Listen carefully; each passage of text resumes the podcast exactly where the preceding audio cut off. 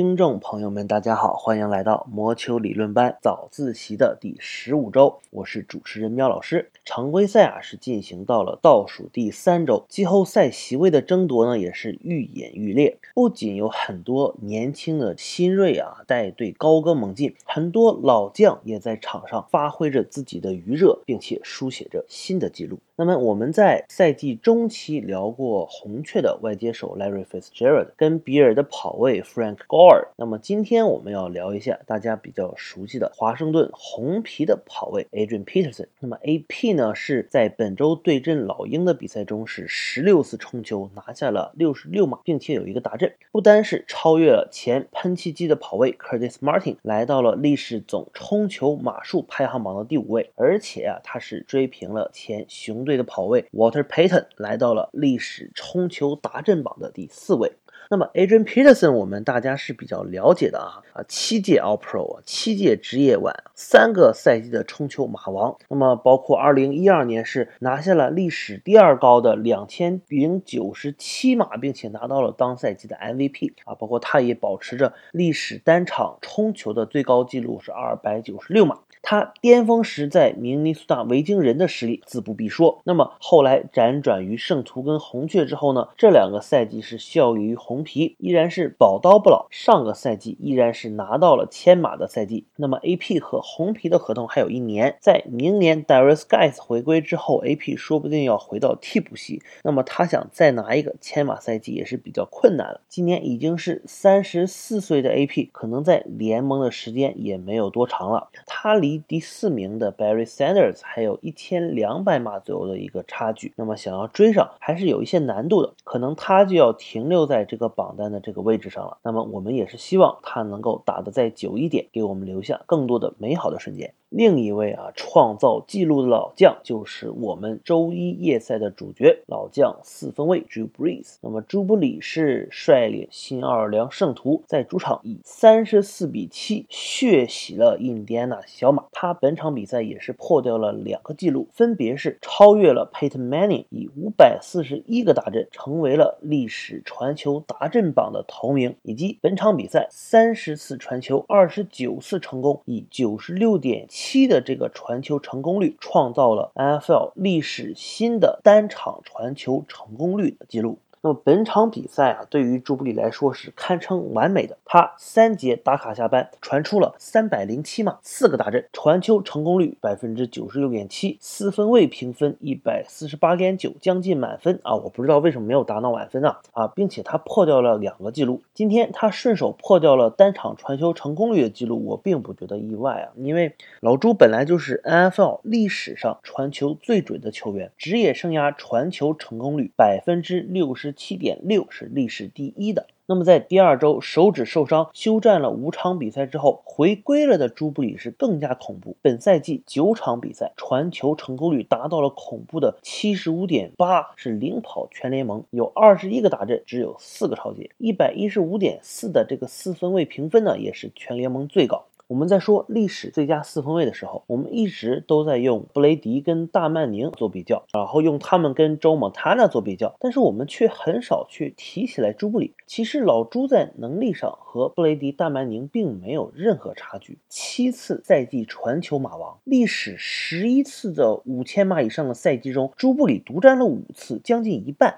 然而朱布里却没有拿到过任何一次常规赛 MVP。相对于老朱来说啊，布雷迪和大曼宁是幸福的，他们的球队配置要远远好过朱布里，不需要他们每周挺身而出去拯救球队。而朱布里七次马王，五个五千马赛季不是没有原因的。圣徒这支球队啊，在之前的很多年一直是防守羸弱，需要朱布里去一直追分，跟对手相互捅刀子。我们经常能看到朱布里开启了暴走模式啊，动辄砍出四百加，却难以阻止球队失利。球队战绩最好的2009年和2018年，大曼宁和 Patrick Mahomes 都打出了现象级的赛季来抢走了 MVP。但是啊，09年朱布里在曼宁头上拿下了超级碗，也算是证明了自己。那么职业生涯已然进入了末期，老朱却打得越来越妖，竞技状态完全不像一位四十岁的老将。如今他也拥有零九年夺冠之后最好的球队配置，却连续两年因为莫名其妙的原因啊，季后赛折戟。一次是前年的这个明尼苏达奇迹啊，另一次是去年的一个 pass interference 没吹。那么今年状态爆棚、手感火热的朱布里将再一次向超级碗发起冲击，而且我觉得今年他们的实力、他们的状态比去年、前年都要强大。这支圣徒才是全 NFL 最强的队伍，不是乌鸦，不是四九人，也不是绿包海鹰酋长爱国者，最强的球队是圣徒。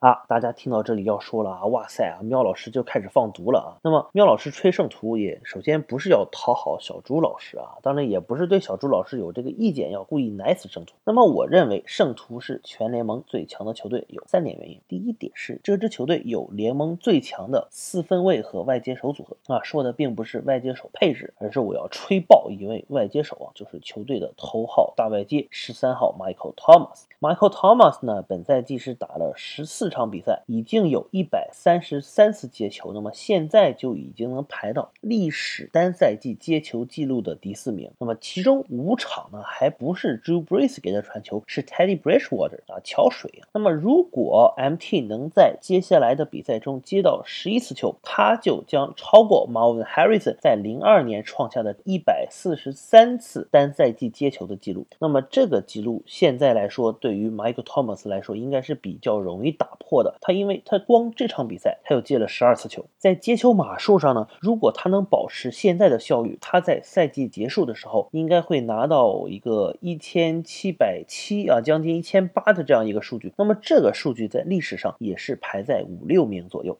这个赛季对于 Michael Thomas 来说，应该是一个非常优异的表现啊！他在联盟 MVP 的竞争排行榜上也是仅次于 Lamar Jackson 跟 Russell Wilson，还能排在第三名的。那么本场比赛他也是无处不在，在最需要他的重要三档进攻时，他总能站出来完成接球；在球队打不开局面的时候，他也总能站出来连续砍下马术啊！他是那种你可以无脑把球传给他的外接手，他总能找到办法战胜对方的脚位接到传球，他。可可以落在任何位置上啊，外侧单挑或者是内侧槽位，他都打得很好，线路都跑得非常的出色。我觉得联盟可能没有任何一个脚位能够说是一对一完全防死他。那么爱国者的这个 Stephen Gilmore 可以一试啊，毕竟是把 Mary Cooper 防到全场失踪的这样一个脚位。那么如果两队打进超级碗了，那么这会是一组最强的矛和最硬的盾的对决。但是在国联季后赛的球队里，没有任何一个脚位是可以防死 Michael Thomas。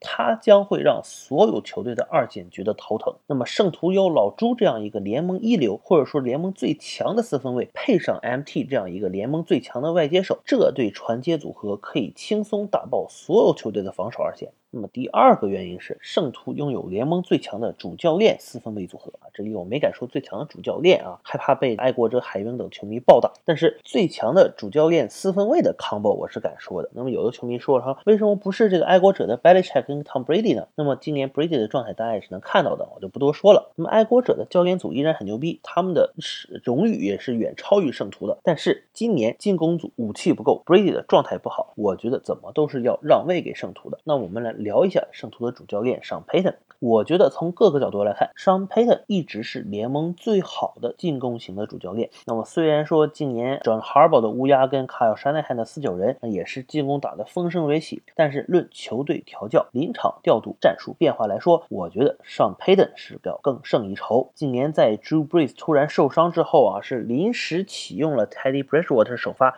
打了五场，居然能够全胜啊，甚至包括赢下啊牛仔啊海鹰这样的季后赛球队。那么很多这种进攻战术设计也是非常的用心啊，包括今年对 Tyson Hill 这样的一个全能战士四分卫的使用啊，反正我是没有见过这种用法。那么 Sean Payton 入主圣徒和朱布里联手了十三年，战绩从来没有低于过七胜九负，其中有将近一半的年份呢，球队的防守真的是稀巴烂，而且进攻端帮手不够，外接手都是一群虾兵蟹将啊，都是离开圣徒基本完蛋的那种。那么他们两个人的。存在就能保证圣徒这支球队的下限。到了季后赛当中，这对师徒二人组面对其他任何球队都有巨大的经验和默契优势。那么大家可能注意到了，我刚才说的两点里面呢，都包括了一个人啊，那就是老朱 Drew Brees。所以我要说的第三个原因呢，就是圣徒拥有联盟最强的、最稳定的季后赛经验最足的之一的四分卫。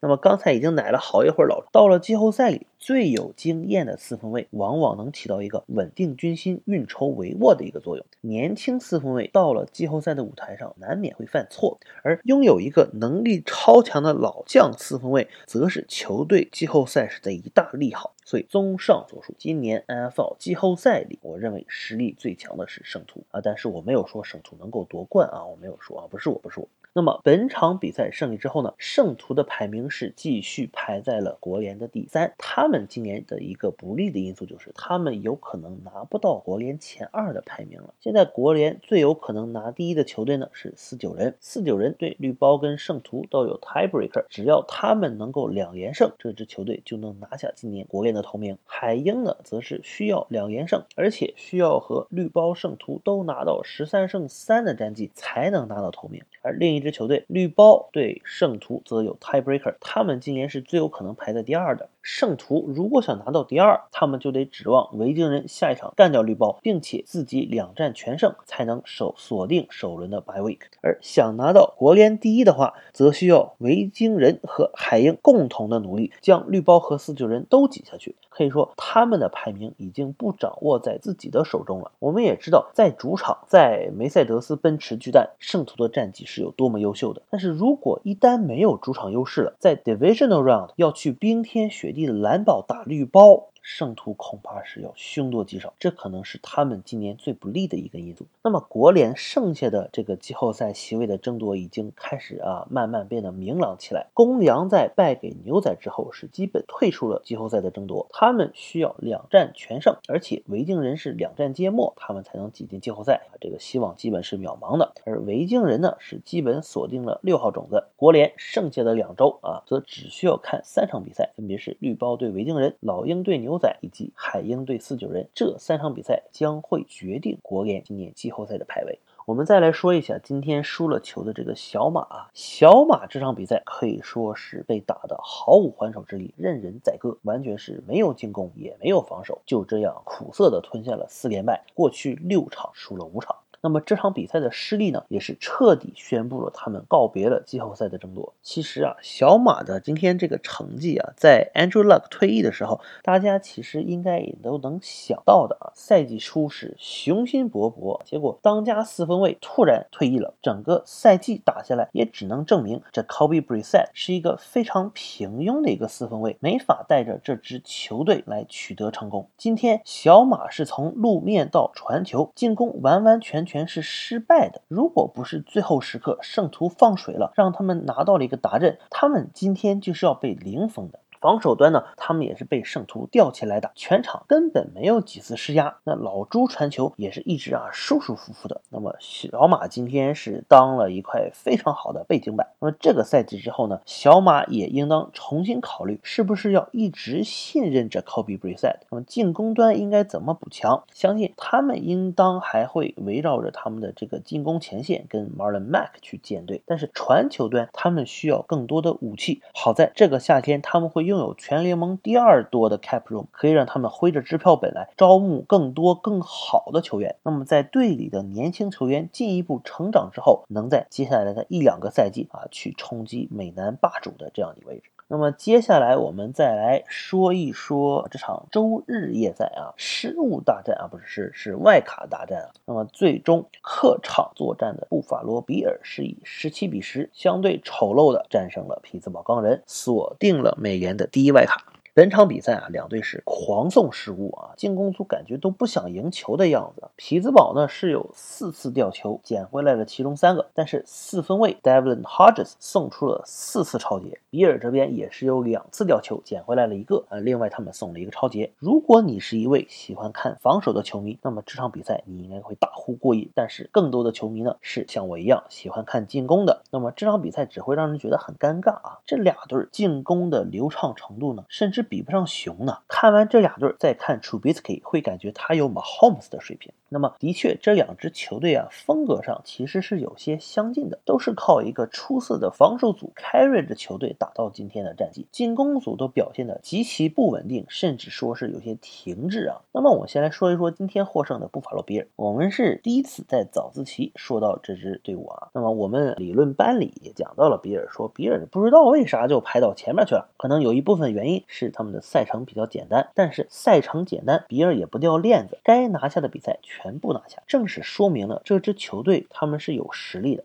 而且他们优秀的防守组啊，特别是防守的二线，是比尔本赛季战绩的保障。比尔今年的这支防守组是仅次于爱国者和四九人第三好的防守组，在放出总码数和传球码数上都是联盟第三少，每场失分联盟第二少，放出的达阵数联盟第二少。今天比尔的防守二线就显示出了他们的统治力啊，四次超截了 Devlin。哈着的传球。头号角卫 Travis White 一个人就贡献了两次超节，在联盟的超节榜上也是追上了爱国者的角卫 Stephon Gilmore，排到了联盟第一位。那么这两名角卫也是今年我认为的最出色的两位角卫。那么 Trey White 无论是在人盯人或者是在纵啊中都表现的啊非常稳健啊，也很少有错失情报。在破坏传球上，他也是以十七次来排名联盟第二，比第一的 Gilmore 只少了一个。那么这位 LSU 第 BU 出品的三年级球员也是逐渐成为了联盟顶级的脚位，今年也是顺利入选了职业碗啊。那么比尔的防守二线呢，还有今天也拿到了超级的 Levy Wallace 跟 Jordan Poyer，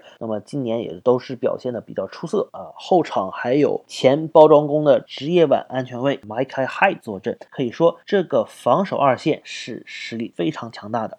再加上一个不错的线位深度跟前线轮换啊，比尔的防守应该是能够让牛仔吃瘪，让乌鸦头疼的。然而他们的症结却在于自己的进攻。比尔非常依赖路面的推进，是一支进攻节奏相当慢的球队。他们每场路面推进的码数在联盟能排到第五位，但是他们的传球进攻却排在倒数第四。他们的四分卫 Josh Allen 已经证明了，作为一个双威胁四分卫，他跑。的威胁要比船的威胁更大，徒有臂力却没有传球精准度。跟大多数依靠路面进攻的球队一样，比尔非常需要打出自己的节奏。一旦进攻端打不出来，而又他们又落后的时候，那么球队是很难依赖 Josh Allen 去带球队翻盘的。那么球队的外接手呢，是除了 John Brown 以外，也没有任何一个靠谱的人选。那么今天比赛打完了，大家可能有一个感觉就是啊，这俩队进了季后赛，基本都一轮游。其实不一定啊。那么我们说比尔季后赛打德州人这个队，这基本应该是稳了。那么比尔已经确保了他们至少是美联第五，但是指望他们跟海豚都赢爱国者，显然是不大现实的。德州人呢，下一场只要赢了海盗，就确保了美南第一，而前面的酋长又很难掉队，所以这两个队伍基本上在季后赛是要对阵的。德州人呢是一支攻强守弱的球队，而比尔是呃攻弱守强，那么谁赢谁输其实不大好说。但是就比尔的这个进攻啊，就算他们过了德州人，他们也很难再掀起什么风浪。但是他们在夏天会用拥有。全联盟第四多的 cap room，他们完全可以大肆挥霍去买深远打击的利器啊，继续继续补强他们的进攻和防守前线，从而对爱国者霸占多年的分区冠军来进行冲击。比尔的未来应当是值得期待的。那么今天输了球的钢人呢？他们暴露出来的问题远远要比比尔要多。今天面对这样的一支防守二线，Mike Tomlin 却出其意料的啊放弃了路面。他们的跑位 James Conner 今天八次冲球，四十二码，均码是五点三，还算是蛮有效率。但是钢人今天只让他冲球了八次，反而是三号四分卫 Devin Hodges 疯狂传球三十八次，仅仅有二百零二码，均码是五点三，跟 Conner 是一样多。但是他扔出了四个超节，基本直接导致了钢人的输球。钢人可以说本场比赛在战术上是失败的，在执行上也是失败的。好在呢，是防守组他们依然有稳定的发挥。今年最佳防守球员的有力争夺者啊，J.J. Watt 的弟弟 T.J. Watt，本场比赛依然是无处不在。他们的后场呢有 Terrell Edmonds 跟 Minka Fitzpatrick 坐镇，前场又有老将 Cameron Hayward 带着小将 Devin Bush。那么这套比较年轻的防守组，今年在限制对手码数上排联盟第四，防传排联盟第五，限制对手得分排联盟第七。那么大家试想一下，如果今年大本不受伤啊。如果啊呃三 B 今年不散伙，钢人将是多么恐怖的一支球队。但是现实是，球队的进攻简直是乱七八糟，差的已经不能再差了。每场推进码数联盟倒数第三，传球码数联盟倒数第二，冲球码数联盟倒数第七，平均每场得分联盟倒数第八。那么进攻烂成这样的钢人是怎么留在季后赛区的呢？只能说是他们的防守组造失误的能力太强。钢人今年一共造成了三十五次球权转换，排在联盟第二，比第一的爱国者今年少一个。十九次超节，联盟第二多；十六次迫使掉球，联盟最多。靠着防守组现象级的表现，钢人在一胜四负开局之后，在接下来的八场比赛中赢了七场。虽然他们本场比赛输掉了，他们仍然凭借联盟内部的战绩压过同战绩的泰坦，排在美联二号外卡的位置上。然而啊，他们的位置是并不稳固的。如果接下来的两场比赛他们输掉一场，那么泰坦只要战胜德州人，就能凭借胜利强度来压过他们，拿到外卡。如果钢人两场都输啊，那么泰坦根本。都不需要赢就可以躺着进季后赛。钢人的命运其实是完全掌握在自己手上的。面对喷气机和接下来很可能轮休主力的乌鸦，钢人只要拿到两胜就能稳压泰坦进入季后赛。然而进攻端的问题让他们很难在季后赛里获得哪怕一胜。但是失去大本之后的钢人仍然能有如此出色的表现，不禁让大家开始期待：如果明年大本回来带队，这支钢人会不会更进一步呢？但是。这也不得不让人再次感叹：说如果啊三 B 没散伙的话，该有多好！现在一个伤重报销，一个没球可打，一个大幅下滑。AB 和 Levon Bell 的离队可以说是三输的决定。那么本期的节目呢就到此结束了。下一周常规赛倒数第二周啊是圣诞特供，也是因为 NCAA 这周没有比赛了。那么周六呢 NFL 会有三场比赛啊 Triple Header。那么下周的节目，喵老师也会给大家送上一份圣。诞礼物啊，就是多讲一场夜赛，分别是周六夜赛国西内战，洛杉矶公羊客场对阵旧金山四九人；周日夜赛堪萨斯城酋长客场挑战芝加哥熊，以及周一夜赛也是比较重头的一场国北的一场内战，明尼苏达维京人主场迎来绿湾包装工的挑战。下周 Triple Header，敬请期待。